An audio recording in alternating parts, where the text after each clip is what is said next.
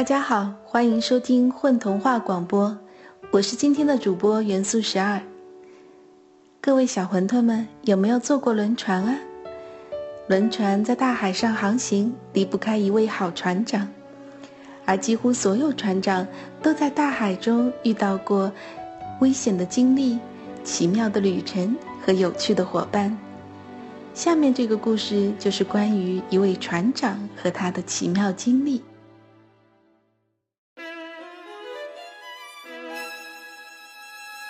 船长与白熊。蔚蓝的大海上，一艘白色的轮船在航行，船上正处于极度混乱状态，因为水手监测到前方就是一座冰山，冰山近在咫尺，船上的人所能做的，貌似只剩下祷告上帝了。上帝保佑，让时间停止吧。无计可施的船长站在甲板上，面对大海，这样一遍一遍地祈祷着。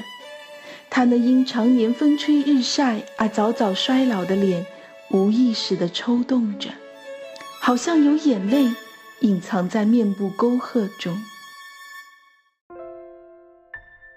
神奇的事情发生了，时间真的停了下来。大海就像冰面一样剔透，每一朵跃起的浪花都不会动了。船长目瞪口呆地回头环视了一圈，水手们也都停止了动作。毫无疑问，船也停止了。船长自己还是可以活动的，他取出了备用铲子，暗暗下决心，无论如何也要把这座山移掉。他小心翼翼地走在海面上，不一会儿就到了山脚下。他开始一铲一铲地移山。不要动我的家！一个浑厚的声音响起，船长吓了一跳，抬头发现一只白熊站在那儿。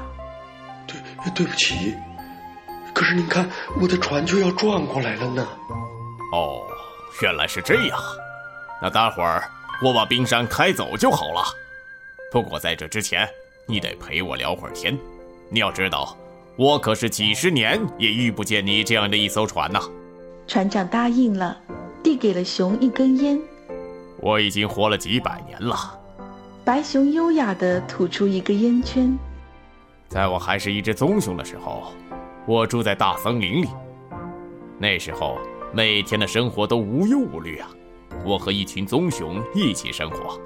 每天除了吃喝就是玩耍，只是有一件事儿令我烦恼。你知道熊是要冬眠的吧？船长点了点头。是的呀，我们每到了冬天都要冬眠小半年，睡那么久的时间，我们每只熊都要做好多好多的梦。每次冬眠一结束，大家都要聚在一起，讲述各自的梦境。大家会讲，我梦见了蓝蓝的天，红红的花儿，我就很奇怪呀，因为我的梦境是没有颜色的呀。我问了每一只熊，他们的梦都是有颜色的，只有我做着黑白的梦。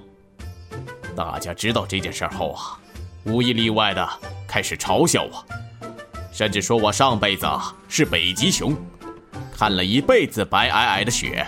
所以才不会做彩色的梦，而且听说那些住在北极的家伙们，的确只能做黑白梦的。你要知道，棕熊和北极熊是互相瞧不起的。就这样，我被他们看成了一个异类。熊又吸了一口烟，然后你就被他们赶出来了。才不是啊！后来我做出了彩色的梦境，而且还是绚丽无比的那种。熊狡黠的一笑。哦，那是怎么回事儿？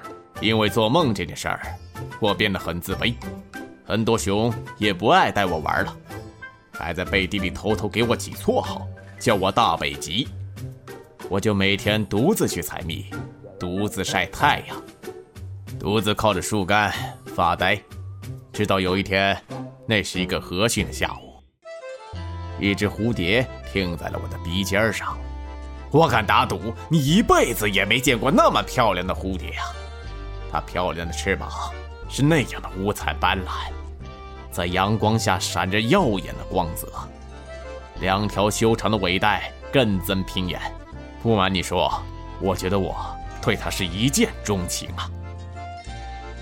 船长眯起眼睛，好像看到了那个画面：一只孤独的熊靠在树干上，爱上了停留在它鼻尖上的小蝴蝶。于是我就问他，可不可以陪我聊聊天没想到他爽快地答应了，还气呼呼地说：“蝴蝶是一种嫉妒心强的生物，越漂亮的越不受欢迎。”就这样，在那个漫长的夏天，他每天给我讲在天空上可以看到的事儿，我给他讲我小时候如何被蜜蜂蛰，逗得他哈哈笑，当然，还讲我那黑白的梦。船长好像在他的脸上看到了幸福的光芒。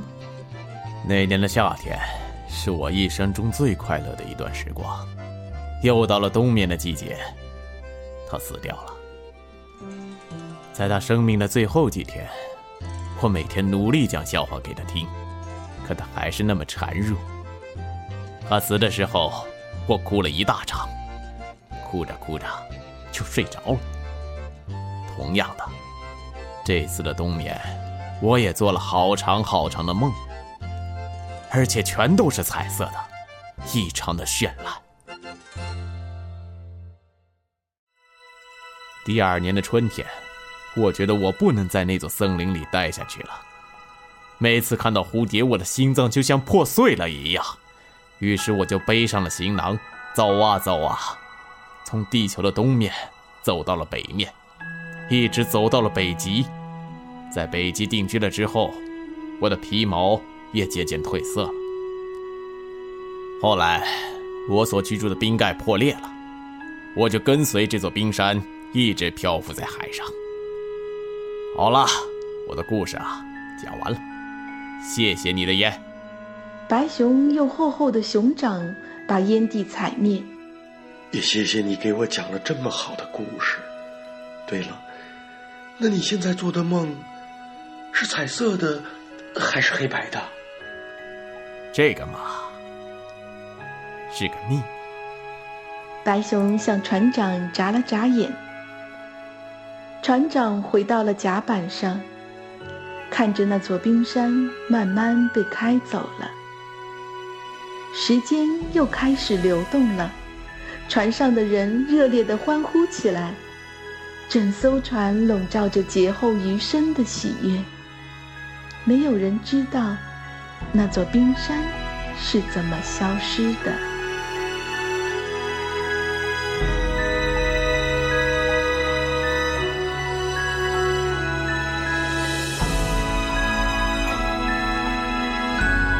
大家好，是老聂，是今天童话中的老船长。